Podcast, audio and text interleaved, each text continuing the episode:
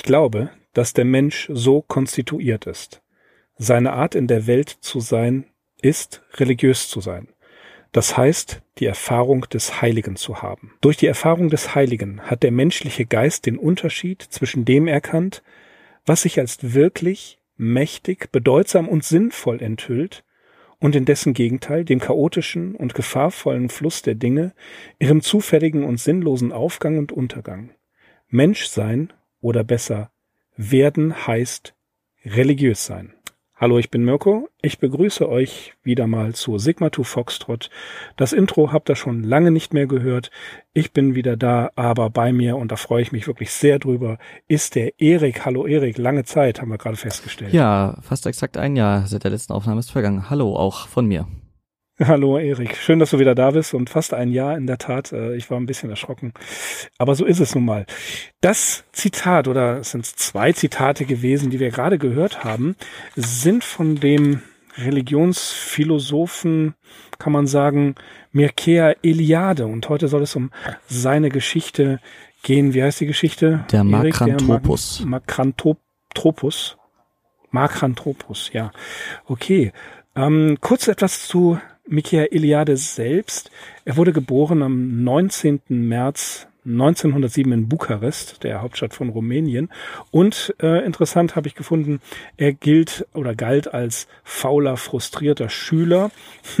oder aber, wie jemand anders sagt, äh, Eliade war ein frühreifer, genialer Schüler, der mit einer selbstbestimmten Lebensweise und einer gewissen Arroganz Klassenkameraden und Lehrern gegenüber jede Menge Leute gegen sich auf brachte. Ja, ähm, mit 16 nimmt er sich vor, pro Tag ein Buch zu lesen, zehn Seiten zu schreiben und nur vier Stunden zu schlafen. Und mit 18 entdeckt er tatsächlich sein Lebensthema, die Religion. Er studiert ab 1925 Philosophie an der Universität in Bukarest unter Nae Ionesco und macht seinen Abschluss 1928 und reist nach Indien von 1928 bis 1931 und studiert dort an der University of Calcutta indische Philosophie. Auch äh, recht interessant und das prägt ihn natürlich für den Rest seines Lebens. Er kehrt zurück nach Bukarest und wird dort Assistent UNESCOs und bedauerlicherweise sympathisiert er 1937 ähm, mit einer mit der faschistischen Eisernen Garde oder der Legionärsbewegung. Ähm, ist tatsächlich dem ja einer einer elitären faschistischen Gruppe zugeneigt, ähm, teils sogar mit sehr krassen antisemitischen Positionen. Die Eiserne Garde war eine Art formulierte eine Art christliche Revolution und ähm, später wird er noch im Zweiten Weltkrieg vom rumänischen Staat an die Botschaften London und Lissabon entsendet. Nach dem Krieg kehrt er kurz nach Bukarest zurück, lässt sich später in Paris nieder, aber über seine faschistischen Verstrickungen ähm, ja, sagt er einfach nichts. Er schweigt. Er äußert sich nicht dazu. Ab 1945 lebt er in Paris und verfasst seine ersten Schriften zur Religionsgeschichte. Äh, er gibt unter anderem 1959 bis 1971 die Zeitschrift Antaios, Zeitschrift für eine freie Welt heraus. Und ähm, 1966 wurde Eliad äh, in der American Academy of Art and Science gewählt. 1959 bekommt er den Ruf nach Chicago und wird dort Professor für Religionsgeschichte, bekommt zwölfmal den Ehrendoktor verliehen. Ja, sein, sein wissenschaftliches System, seine wissenschaftliche Arbeit widmet sich hauptsächlich der Religionsphänomenologie oder man sagt auch, äh, er sei ein Religionsphilosoph gewesen, gilt als Begründer des spirituellen Schamanismus und irgendwo habe ich gelesen, ja, der Einstein der Religionsphilosophie. Ähm, wichtig für ihn ist tatsächlich dass er den äh, Schamanismus zurück in die äh, in eine ernsthafte Betrachtung gebracht hat und zentral in seinem Denken sieht er die Aufwertung von Mythos, Religion und Erfahrung gegen eine Geschichtswissenschaft und gegen Wissenschaft überhaupt. Für Eliade ist der Mythos und das Sakrale eben das Wichtige und es bildet die Grundlage zur, zur, zur Welterfahrung. Ähm, er sagt halt, dass der Mensch das Heilige wiederentdecken muss, also sich dem einer höheren Ordnung, die dem heute der moderne Mensch nicht mehr erkennen würde und dass er zurückziehen, sich zurückziehen müsste, zurückkehren müsse auf seine religiösen Wurzeln, um die Probleme der Moderne zu lösen. Das ist eigentlich eine ganz einfache Botschaft, die interessanterweise sowohl von den Hippies bis zu den bis zur äh, neuen Rechten ähm, gelebt wurde und auch äh, diskutiert und rezipiert wurde. Ähm, tatsächlich hat die neue Rechte in Frankreich Iliade als einen ihrer Vordenker betrachtet. Äh, es gibt viele Kritiker, die ihn auch als Kryptotheologen bezeichnen. Und ähm, interessant ist, dass er das äh, Aufscheinen des Heiligen im Profanen als Hierophanie und auch das äh, Aufscheinen einer übernatürlichen Kraft als Kratophanie bezeichnet und dass die ähm, zitiere hier, Arbeit, Jagd, Fischerei, Ehe und alle Künste waren zunächst religiös. Für alles gab es Rituale, die von höheren Wesen offenbart wurden. Also seine Botschaft ist, dass der moderne Mensch das Sakrale, den Mythos, um mit Professor Peter Tepe vielleicht zu sprechen, der das auch äh, interessanterweise äh, in, in seinen Seminaren immer wieder erwähnt, dass der Mythos, dass das Sakrale, das Heilige vom Menschen wieder entdeckt werden muss, sich wieder darauf zurückbezogen werden muss, um die Probleme der Welt zu lösen, um die Stellung des Menschen in der Welt zu verstehen. Das ist jetzt ein, ähm, ja, ein Gewaltmarsch durch Iliades Philosophie gewesen. Erik, wir sprechen heute aber über die Geschichte. Ich finde aber, es ist schon wichtig, und da kommen wir gleich, denke ich, in der Diskussion Diskussion zu, dass man weiß, dass das Heilige, das Sakrale in Iliades Denken eine zentrale Rolle einnimmt. Das hilft uns vielleicht ein bisschen, diese Geschichte zu verstehen. Ja, äh, definitiv. Auch, also ich hatte äh, Iliade zuallererst als äh, Schriftsteller kennengelernt und habe dann erst im Nachhinein erfahren, dass das eigentlich gar nicht seine erste oder wichtigste Profession ist, sondern dass er eben in diesem Bereich Religionswissenschaft, Religionsphilosophie sehr viel mehr Spuren hinterlassen hat. Ich habe auch erst im Nachhinein erfahren, dass er, sage ich mal, ein, naja, äh, ein Anhänger des Faschismus gewesen ist, ähm, auch wenn er angeblich anscheinend später äh, das nicht mehr so wirklich vertreten hat, aber zumindest ein konservativer Geist auf jeden Fall, ein sehr konservativer. Ähm, aber gut, das werden wir nachher klären. Ich werde jetzt erst einmal die Geschichte, die ich tatsächlich, ähm, ich kenne nicht viele Geschichten von Iliade. Ich habe äh, nur vielleicht drei oder vier äh, Erzählungen gelesen. Das hier war die erste. Ich habe sie als Jugendlicher damals entdeckt in einem ähm, ja, Band mit Erzählung, fantastischen Erzählung und war äh, sehr, sehr fasziniert.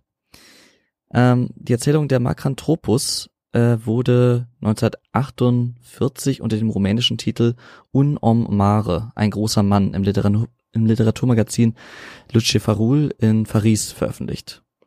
Auf Deutsch erschien der Text erstmals 1978 bei Insel Taschenbuch. Die Geschichte spielt 1933 in der rumänischen Hauptstadt Bukarest. Der namenlose Ich-Erzähler berichtet von einem alten Jugendfreund namens Eugen Kokoanesch, den er seit langem nicht mehr gesehen hat und in Bukarest als Ingenieur arbeitet. Eines Tages erscheint dieser überraschend bei ihm und berichtet, dass er auf unerklärliche Weise angefangen habe zu wachsen. Er und seine Freundin hätten bemerkt, dass er innerhalb weniger Tage um einige Zentimeter größer geworden ist. Er befürchtet, an einer Knochenkrankheit zu leiden. Es ist keine Einbildung, tatsächlich wächst Kokoanesh in den folgenden Tagen und Wochen immer mehr. Allerdings nicht nur in die Höhe, sondern insgesamt. Er behält also sein Ebenmaß. Die Ärzte sind ratlos. Nur einer äußert, dass es sich bei ihm um ein makranthrophisches Phänomen handelt, das in den Annalen der Medizin durchaus bekannt sei, allerdings nicht in diesem Ausmaß. Ein anderer Arzt glaubt, bei Kokonesh eine Drüse wiederentdeckt zu haben, die Säugetiere Pleistozän einst besaßen. Auch der Erzähler ist zunehmend ratlos und erschrocken über das immer schnellere Wachstum seines Freundes, der bald zweieinhalb Meter misst und beginnt, sich von der Außenwelt zu verstecken. Ständig lauern ihm Journalisten auf und von den Wissenschaftlern und Ärzten, die ihn zwar gerne untersuchen, ihn nicht aber heilen können, ist er bald genervt. Kukuanesh Krankheit beschränkt sich nicht nur auf sein Wachstum. Er verspürt immer mehr Hunger, er äh, immer weniger Hunger, muss schließlich fast gar nichts mehr essen. Zudem berichtet er, dass seine Wahrnehmung sich verändert. Er hört in allen möglichen Dingen, also Gegenständen, eine Art Ticken oder einen Pulsschlag, den er sich nicht erklären kann. Zusammen mit seinem Gehör verändert sich seine Sprache. Der Ich-Erzähler hat den Eindruck, als seien die Laute, die Kukuanesh ausstößt, nicht von einem Menschen, sondern durch knarrendes Holz, zischende Winde oder rollende Steine verursacht, also durch Naturgeräusche. Bald wird klar, dass sich Kukuanesh mit seiner übermenschlichen Gestalt nicht mehr öffentlich zeigen kann und auch die Beziehung zu seiner Freundin Lenora abbrechen muss. Es gibt kaum noch Kleidung, die ihm passt, da sie spätestens nach zwei Tagen zu klein geworden ist. Stattdessen hüllt er sich in einen groben Kittel. Kukuanesh vertraut sich dem Ich-Erzähler an, dass er die Stadt verlassen und als Einsiedler im Gebirge leben will, um zu sehen, wie seine Krankheit endet. Wie er sagt, er will sehen, wo sich die Grenzen der Makranthropie befinden. Die beiden organisieren in einer Nacht- und Nebelaktion die Flucht mit einem Lastwagen ins Gebirge. Mittlerweile ist Kukuanesh über drei Meter groß und seine Sprache fast kaum noch zu verstehen. Er wird in einer abgelegenen Schlucht abgesetzt und scheint sich dort recht wohl zu fühlen. Als der Ich-Erzähler und Lenora ihn einige Tage später besuchen kommen, zeigt sich, wie groß die Kluft zwischen Kukuanesh und der menschlichen Gesellschaft mittlerweile geworden ist. Fast sechs Meter groß jagt er den anderen einen großen Schrecken ein. Auch die Kommunikation ist fast unmöglich geworden. Alle Hilfsangebote lehnt Kukuanesh ab. Das Einzige, was er noch verständlich äußern kann, sind die Worte Es ist gut. Er scheint in der Einsamkeit seinen Frieden gefunden zu haben und wirkt glücklich. Kukuaneshs Sinne haben sich irreversibel verändert. Er scheint weit mehr mit der Natur als mit dem Menschen in Verbindung zu stehen. Auf die erregte Frage des Ich-Erzählers, was Kukuanesh mit seinen neuen Sinnen sehen oder wahrnehmen könne, was es dort draußen gebe, erwidert Kukuanesh lächelnd, alles. Vom, Wissen, vom Wissensdrang seines Freundes ist er aber bald schnell genervt. Alle Beteiligten sehen ein, dass es keinen Sinn mehr hat, miteinander zu sprechen. Der Ich-Erzähler und Lenora verlassen Kukuanesh, der ihn lange nachwinkt. Zwei Wochen später sieht er ihn noch ein letztes Mal auf einer Landstraße im Gebirge. Über 20 Meter groß, einige sagen über 30, stapft Kukuanesh ohne Eile durch den Wald und ins Gebirge hinein, ohne seinen alten Freund wiederzuerkennen. Zahlreiche Spekulationen sind im Umlauf. Die letzte Geschichte, die dem Ich-Erzähler zu Ohren kommt, besagt, dass Kukuanesh an der Küste gesehen wurde, wo er ins Meer gestiegen und davongeschwommen sei. Und mit dem Satz, und allmählich verstummten alle Gerüchte über Kukuanesh, endet die Geschichte. Also, ich finde wichtig, dass wir kurz erwähnt haben, dass im zentralen Denken Eliades eben die Rückkehr zum Sakralen und die Erfahrung des Sakralen, des Heiligen wieder stattfindet, indem man quasi auch so ein bisschen back to the roots geht. Das ist das, was wir hier in dieser Geschichte mitbekommen. Eliade ist eine Person von größer Bedeutung, mit deren Werk ich mich tatsächlich vor über 20 Jahren auseinandergesetzt hatte. An der Uni wurde Eliade gelesen und rezipiert, aber ich war dann mehr später auf Seiten jetzt Wittgensteins, Nietzsches, Foucault und Benjamins und äh, konnte mit Eliade nicht wirklich viel anfangen. Also es war mir auch aufgrund des dieser faschistischen Sachen, da ist man ein bisschen voreingenommen, war mir Eliade tatsächlich suspekt. Ähm, aber nun, warum diese Geschichte? Ich bin gespannt, Erik, was du mir sagst. Ich fand die Geschichte erstmal erstaunlich unspektakulär. Ja, ähm, aber wenn ich sie, wenn ich, als ich darüber nachgedacht habe, habe ich sie halt auch verglichen mit äh, dem Jack Arnold-Film Die unglaubliche Geschichte des Mr. C, oder wo ähm, der ähm, Protagonist ja schrumpft statt größer wird mhm. und ihm wird die Welt des Mikrokosmos, also Scott Carey, so heißt der Charakter, der schrumpft ja, bis er nachher quasi im Mikrokosmos aufgeht, mhm. ja. Und das ist ja auch eine, eine starke Metapher, das ist ja nur oberflächlich ein Science-Fiction-Film, ähm, sonst könnte man ja sagen, ja, er wird halt immer kleiner. Hier in der Geschichte von Eliad wird halt der äh, Charakter Kukanesh immer größer. Und das ist ja erstmal nichts Besonderes. Auch so wie sie erzählt ist, ist sie wirklich nicht mal spannend, ja. Aber, und das Große ist das Aber daran, ähm, da ist äh, im, im, Gegensatz zu, zu Jack Arnold, der 1957 den Film äh, herausgebracht hat, und man muss natürlich auch an die Verwandlung von Kafka denken. Ja, auch das hat eine, eine gewisse ähm, transzendente Bedeutung, nur völlig anders, aber hier findet die Verwandlung im Privaten statt. Und Kukuanesh, ähm, also bei Kafka, äh, er wird ja eingeschlossen, ne? Hm. der Protagonist in der Verwandlung, Samsa wird eingeschlossen, wird nicht gezeigt, und hier Kukuanesh kann sich dem nicht entziehen. Es kommen lauter Reporter, die wollen sein Privatleben durchleuchten. Und schließlich, und das finde ich auch hochinteressant am Ende, als er nicht mehr gesehen wird, verlieren sie das Interesse. Der wird nicht mehr weiter verfolgt. Das, das ist wie beim Ende der Truman Show. Ne? Okay, schalt auf einen anderen Kanal, mal gucken, was da los ist. Also da finde ich irgendwo auch in dem, äh, in dem Sprachlichen, dass die, die Sprachen auseinander entwickeln. Das ist, das fand ich hochinteressant geschrieben, trotz aller unspektakulären Action, die ja gar nicht wirklich stattfindet. Aber da kommt die Tiefe mit rein. Und ich finde, in Kon im Kontext mit Iliades Denken haben wir da eigentlich einen guten Ansatz, um uns der Geschichte mal zu nähern, von innen her heraus. Mhm. Ja, äh, genau, vielleicht noch mal so ein bisschen zu meinem, ähm, ich habe die Geschichte ausgesucht. Es ist jetzt auch, ähm, wenn ich recht sehe, ähm, die erste richtige Nicht-Science-Fiction-Geschichte, die wir so ähm, hier bei Signa äh, to Foxtrot, zumindest bei den Kurzgeschichten, uns so anschauen.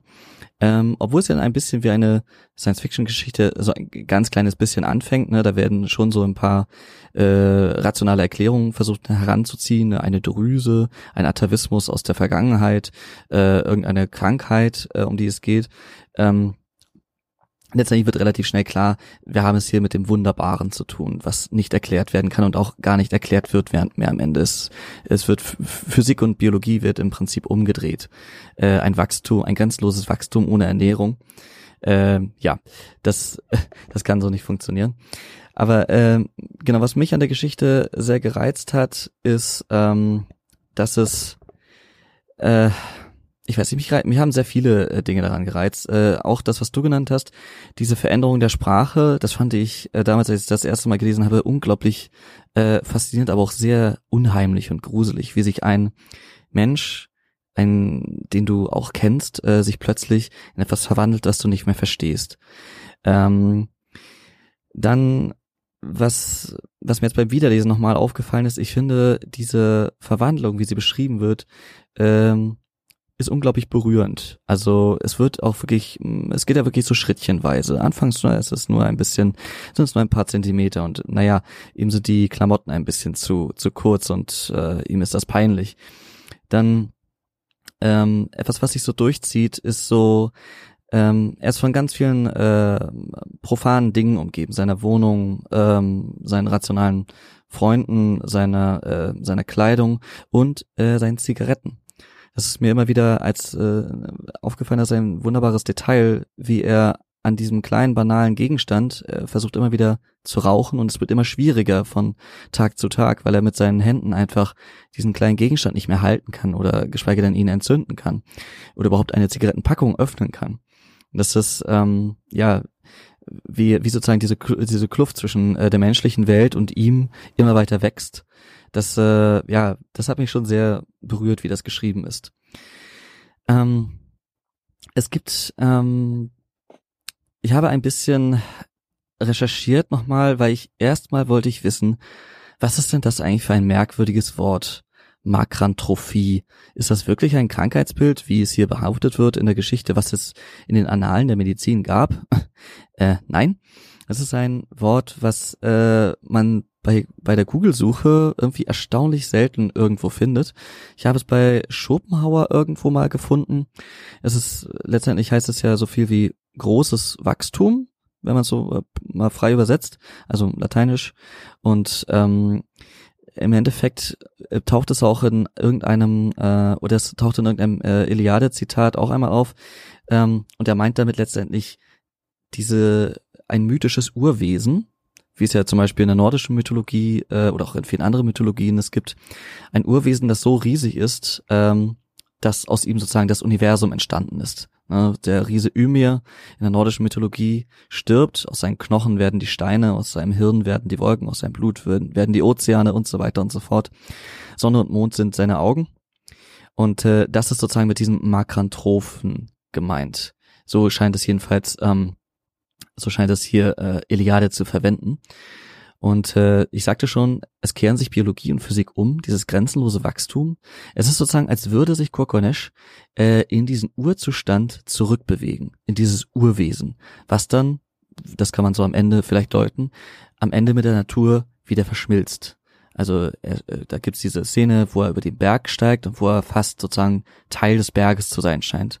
Und am Ende, ja, geht er irgendwie ins Meer und man weiß nicht, man weiß nicht, wohin er geschwommen ist. Ja, er geht zurück ins Meer, er geht zurück in den Ursprung. Genau, so könnte man das lesen, ja. Das ist also, also so, das, das ist, ähm, er ist ein, was ist er denn? Die kennen sich vom Gymnasium her und ähm, haben einen ganz normalen Studienweg und man begegnet sich hin und wieder. Und dann, dann ganz plötzlich, er, er schließt ihn ja auch ins Vertrauen, obwohl die eigentlich jetzt nicht beste Freunde waren. Mhm. Ne? Äh, Kokanesh schließt den Erzähler ins Vertrauen. Er ähm, bittet ihn um Hilfe. Ganz zufällig begegnen sie sich. Und wie gesagt, der, der interessante Aspekt, dass die, das war das mit der Kommunikation. Kokonesh kann seinen Freund nicht mehr hören. Er bittet ihn andauernd lauter zu sprechen. Und Kokonesh äußert sich in, in Lauten, die äh, immer wieder beschrieben werden, umschrieben werden, beschrieben werden als ähm, ja fast schon Naturlaute. Mhm. Das fand ich wirklich so einen interessanten Aspekt. Je größer er wird, umso weiter entfernt sich die Kommunikation voneinander.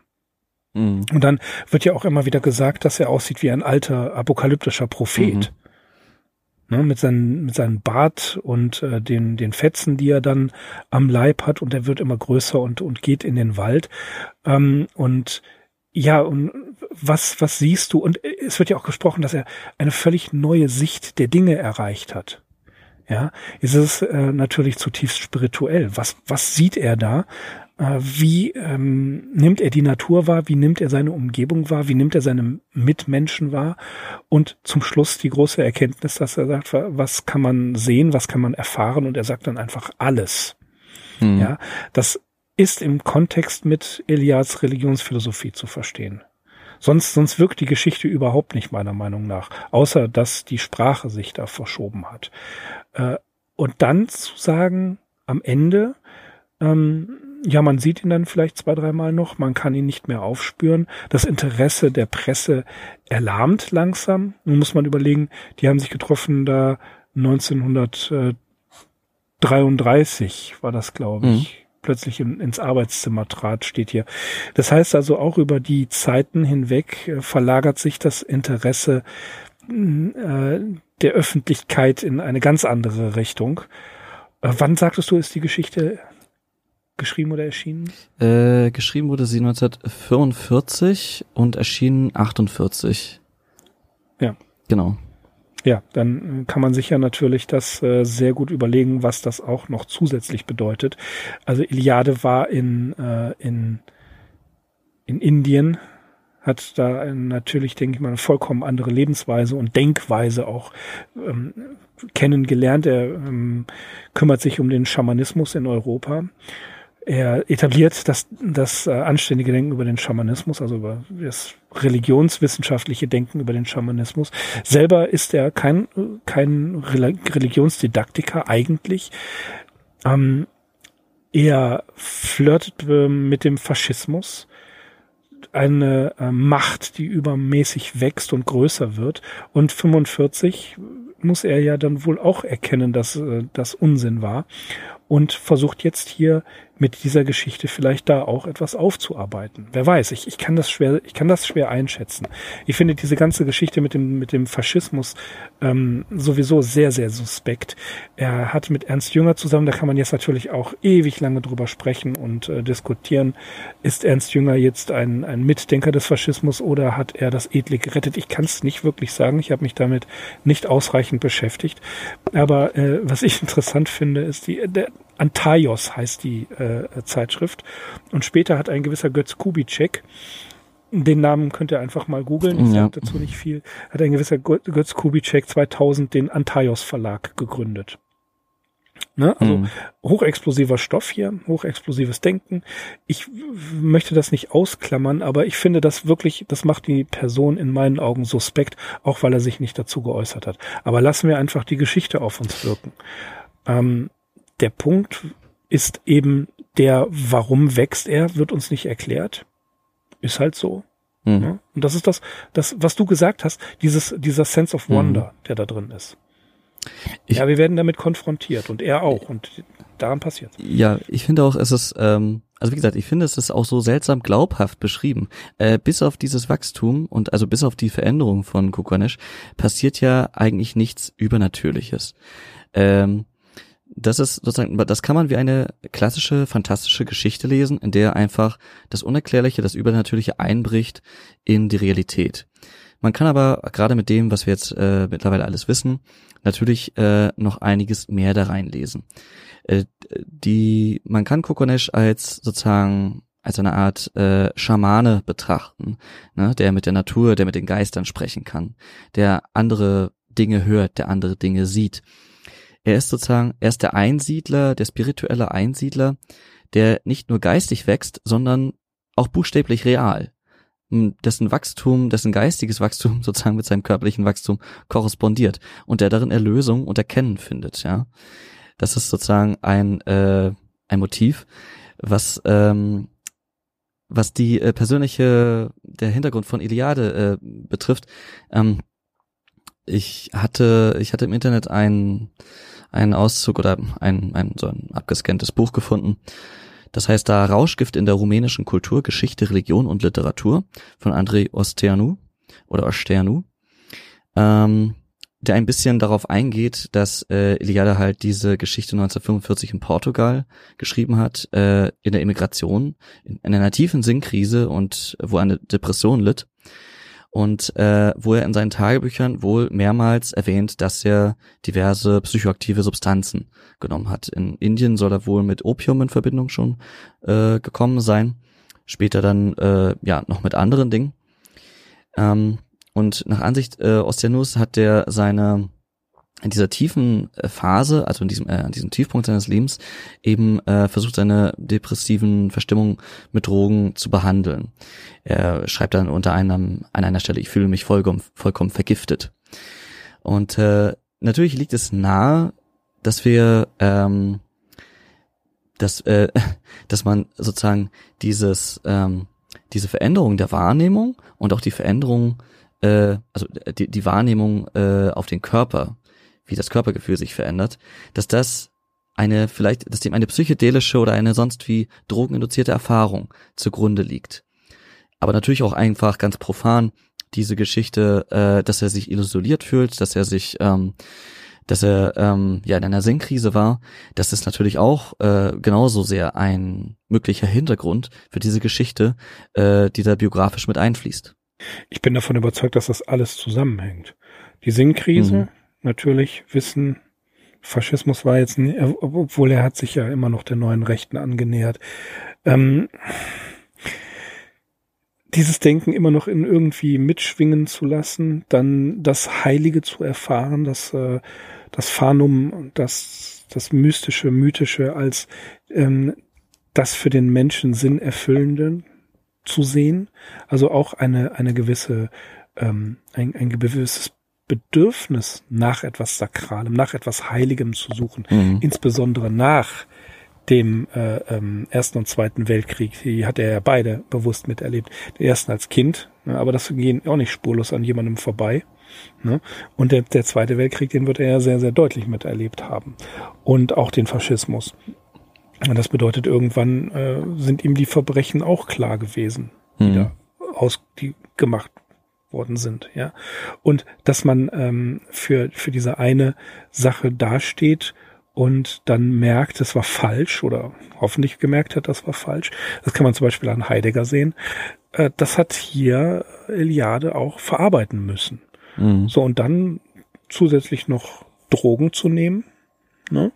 Das hat diese ganze Sache dann wirklich äh, unter viele Einflüsse gestellt. Und was du gesagt hast, fand ich hochinteressant, dass er eben sagt, wenn er psychoaktive Substanzen nimmt und dann plötzlich die Wahrnehmung anders ist. Äh, ich habe äh, neulich von einem Autoren gelesen, er hatte LSD genommen und ging körperlos durch die Straßen. So, und wenn man das jetzt bezieht auf unsere Geschichte, also das heißt, der Körper wächst auswächst übermäßig und man versteht es nicht mehr, dann hat man wirklich zum einen diesen Drogen, diese drogeninduzierte Erfahrung, zum anderen kann man das tatsächlich diesen Gigantismus, das Wachsen, das sich entfremden und eine neue Erkenntnis äh, Finden natürlich auch als einen, Entwick einen, einen persönlichen Entwicklungspunkt sehen. Ja, aber auch die Rückkehr zum Heiligen und das alles zusammengemischt. Ich glaube, da kommt man auf so eine Geschichte und äh, schreibt die dann auf, um diese, diese innere eigene Mythologie ist ja auch ganz wichtig für ihn, diese, dieses Mythische zu finden. Ähm, und das passte ihm, glaube ich, ganz gut mhm. zusammen. Und das hat das Ganze ausgelöst.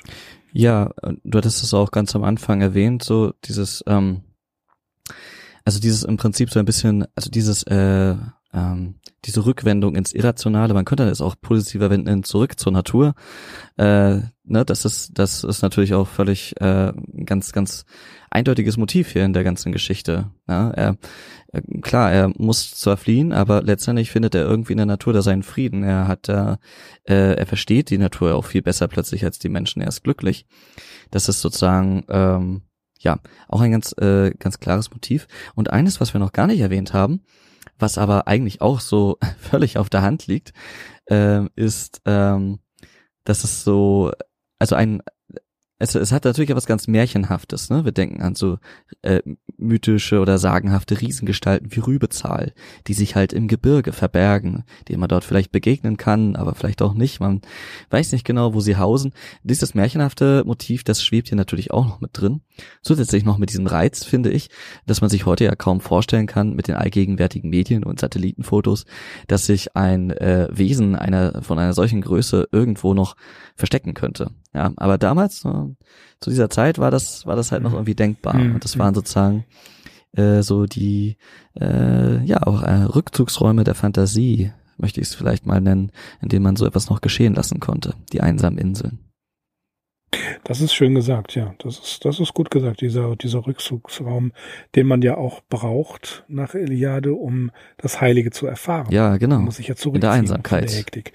Und wir haben hier Genau, und wir haben hier dieses, ähm, dieses Bild der Stadt, was ja im Hintergrund äh, auch auftaucht. Ne? Die leben ja beide in einer Stadt, sind, was sind sie, Ingenieure, glaube ich. Auf jeden Fall haben sie einen sehr mhm. rationalen Beruf. Ja.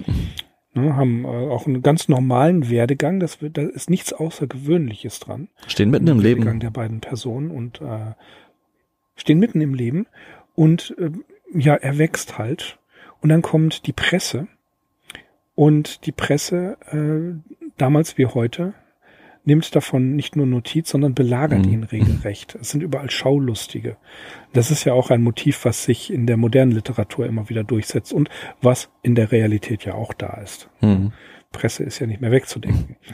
Und das ist es, äh, was dann im Gegensatz dazu, Rückzugsraum der Fantasie, wie du sagst, in die Wälder, das heißt also in, in das, was ja dem Schamanismus unter anderem auch zugrunde liegt, ähm, diese, diese Seelenreisen. Mhm. Und ähm, das, das verbindet das miteinander. Oder stellt es erstmal in den Gegensatz, das heißt Stadt, mitten im Leben stehen, rationale, normale Berufe haben, dann plötzlich ein, ähm, ein Objekt des Interesses zu werden und dem dann ganz dem zu fliehen und sich auch von dem ähm, von dem Plan einer einer gutbürgerlichen Situation, die Heirat, er möchte ja heiraten, äh, zu verabschieden. Und all das, was eigentlich vorbestimmt oder möglicherweise vorbestimmt war oder was er vorgeplant hat und äh, ein weiteres normales Leben gewesen wäre, dem von dem muss er Abschied nehmen. Was er, und da die Geschichte 1933 beginnt und interessanterweise im äh, 1933 beginnt und 1945 endet, das muss man sich auch mal überlegen, hm. ähm, beziehungsweise 1945 geschrieben wird, so muss man das präzise ja. sagen. Ja, äh, diesen Zeitraum muss man sich mal vor Augen halten. Ja, äh, dass dann ähm, auch auch hier eine, ein verklärendes mystisches Weltbild vorherrschte ja, der Faschismus. Das hat, das hat, das war ja eine Verklärung oder eine, eine Pseudomythologie, die da aus allen möglichen Stücken zu einem Frankenstein-Monster zusammengezimmert wurde, um die Leute irgendwie auf den, auf den Weg zu locken. Das war ja natürlich auch dabei. Hm. Ähm, Und das ist, das, das, das beeinflusst diese Geschichte auch. Ähm, ja, ähm, ich muss sagen, äh, ich habe jetzt, wie gesagt, ich habe die Geschichte auch nochmal gelesen und ähm, ich finde aber allerdings, ich äh, finde jetzt, ich finde dieses äh, faschistische Denken, dem äh, Eliade zu diesem Zeitpunkt irgendwie noch angehört hat oder was noch irgendwie in dem aktiv war, tatsächlich irgendwie nicht wirklich in der Geschichte wieder. Außer natürlich, wie gesagt, diese, diese, dieses mystische, dieses, ähm, dieses sehr, ähm, naja, so, wie, wie gesagt, so zurück zum Ursprung oder aber ich finde tatsächlich, dass äh, deshalb war ich auch so überrascht, Nein, als ich etwas. Ich meine nicht das faschistische Denken. Ja. Okay, ich meine nicht, dass das faschistische Denken sich in dieser Geschichte widerspiegelt, sondern dass das im Hintergrund in Eliades äh, Sinnkrise ja. natürlich irgendwie mitschwingt. Ja, das stimmt. Ja, also ich glaube nicht, dass er, dass er hier ein Tableau dafür entworfen hat, sondern dass ihn das dazu treibt, diese Auseinandersetzung, diese Sinnkrise dazu, oder das ist, das ist ganz einfach so, man, er, wusste von den Verbrechen, die im Namen des Faschismus äh, äh, verursacht worden sind. Und das treibt ihn natürlich in eine Sinnkrise. Und da muss, äh, das treibt einen auch dazu, sich irgendwie zu entäußern. In irgendeiner Art und Weise muss er das loswerden, aber nicht in dieser Geschichte als solches, mhm. aber als Antrieb. Ja, okay. Ja, also was mir noch aufgefallen ist, ähm, was jetzt so ein bisschen wieder Richtung, ähm, wie soll man sagen, äh, Erzählforschung oder vielleicht also äh, Literaturwissenschaft geht, es sind mir noch so zwei Motive oder Tropen, könnte man sagen, aufgefallen. Zum einen dieses äh, nette Motiv, ähm, ich weiß nicht genau, wie man es übersetzen soll, blessed with suck, ja, also gesegnet mit eigentlich einer äh, nicht mit einer Gabe, sondern mit etwas, eigentlich mit einem Fluch, könnte man sagen. Also es ist zwar irgendwie eine fantastische, übernatürliche äh, Fähigkeit, äh, die Kukonesh da in irgendeiner Form erlangt. Allerdings ist es ja eher wie ein Fluch.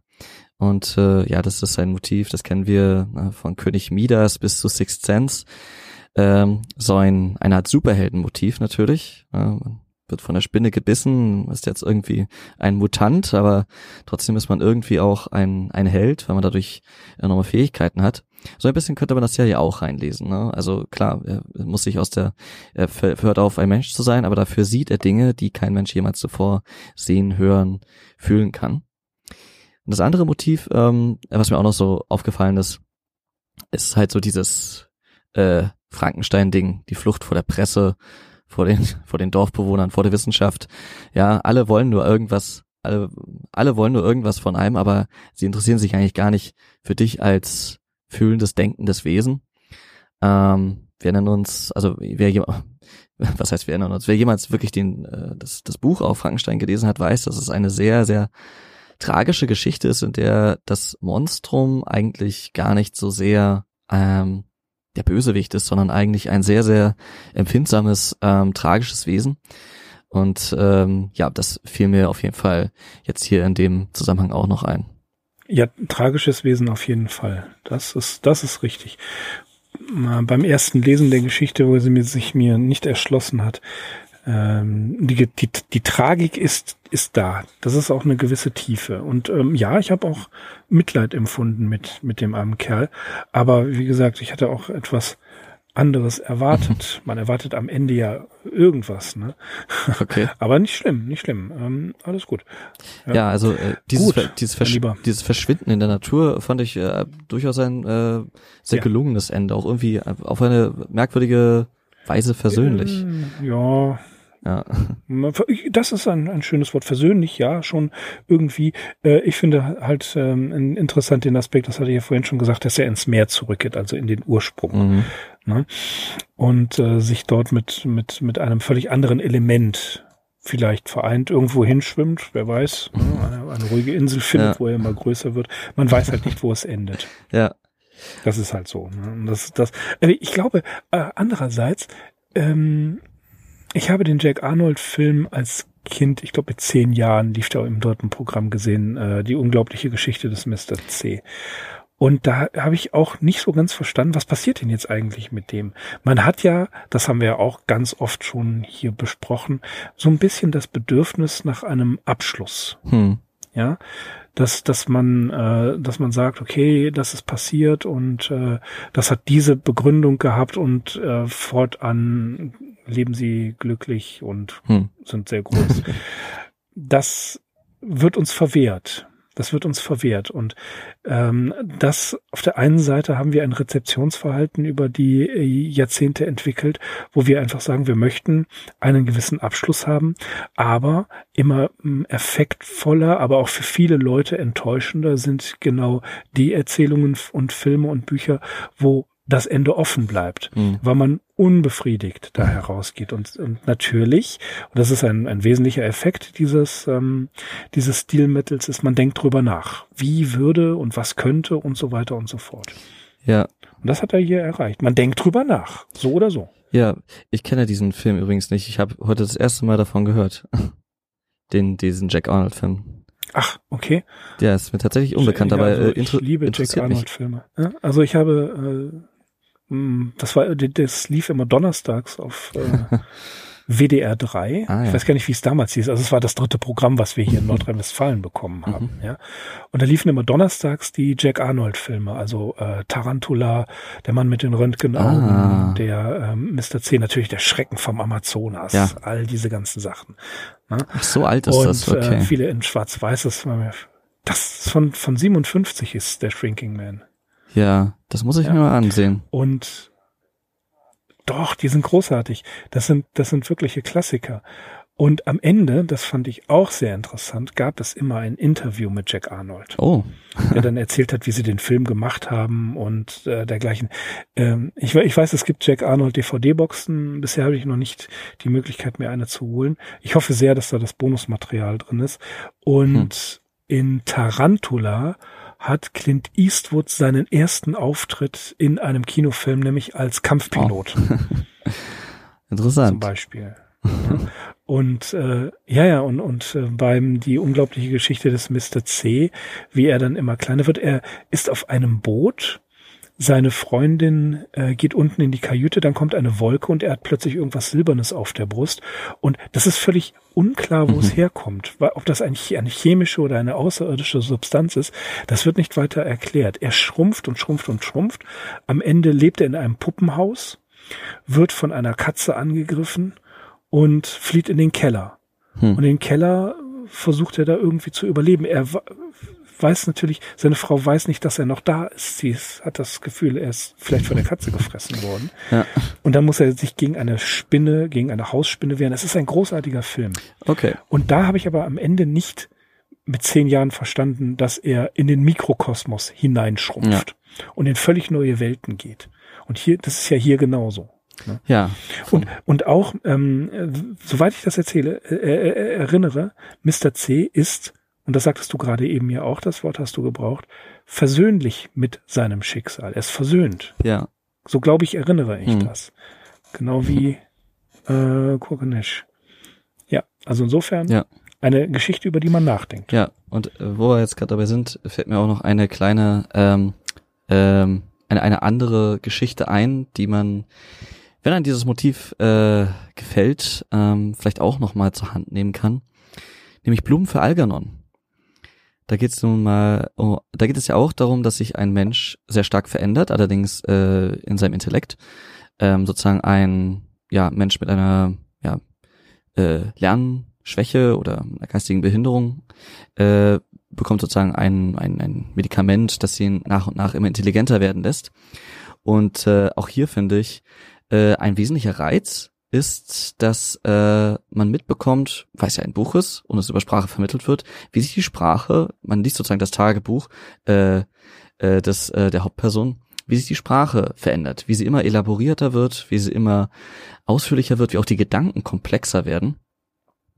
Ja, und das ist sozusagen äh, etwas, was ich, wie gesagt, auch beim Makranthropus für einen der Hauptreize äh, gehalten habe, auch wenn man jetzt von den äh, von so, so wie er spricht, es ist sehr schwer zu schwer zu Papier zu bringen. Aber ich finde, Iliade findet da sehr schöne Bilder und sehr schöne Formulierungen, um einen so eine Ahnung davon geben zu lassen.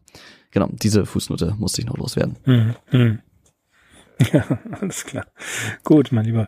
Machen wir Schluss für heute. Ja, und ich Ähm, hatte, Wo, wo sagtest du, hast du die Geschichte her? ich hatte die Geschichte damals gefunden In in, ähm, wie heißt es? Löwes fantastische Geschichten. Also ein eher an Jugendliches, äh, an Jugendliche gerichteter äh, Band, ja, mit auch ein paar ganz netten Illustrationen von 86.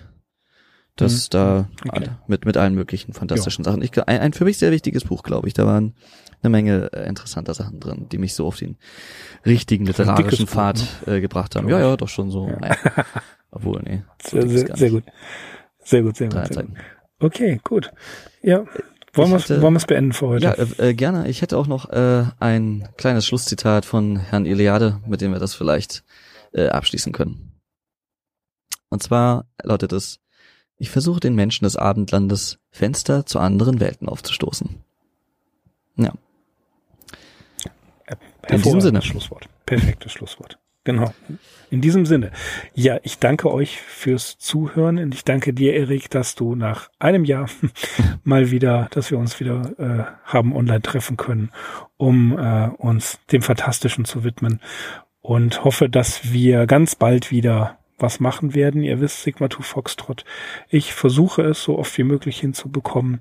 Ähm, und danke jedes Mal dafür, dass ihr wieder einschaltet. Und natürlich, Erik, danke an dich. Erstens für die Geschichte und zweitens, dass du heute Abend Zeit gefunden hast, mit mir darüber zu sprechen. Und würde mich freuen, dich wieder begrüßen zu dürfen. Ja, dem kann ich nur eigentlich in jedem Punkt zustimmen. Ich äh, würde mich auch sehr freuen. Mir hat das auch äh, wieder sehr viel Spaß gemacht heute und ähm, ja, weiß gar nicht, wie ich ein Jahr lang ohne das ausgekommen bin. Hm. Wir haben es einfach nicht gemerkt. So, Naja, wir sind in dem Alter, wo man es nicht merkt. busy, busy. Ja, okay. Alles klar. Alles klar. Vielen Dank und bis zum nächsten Mal. Tschüss. Tschüss.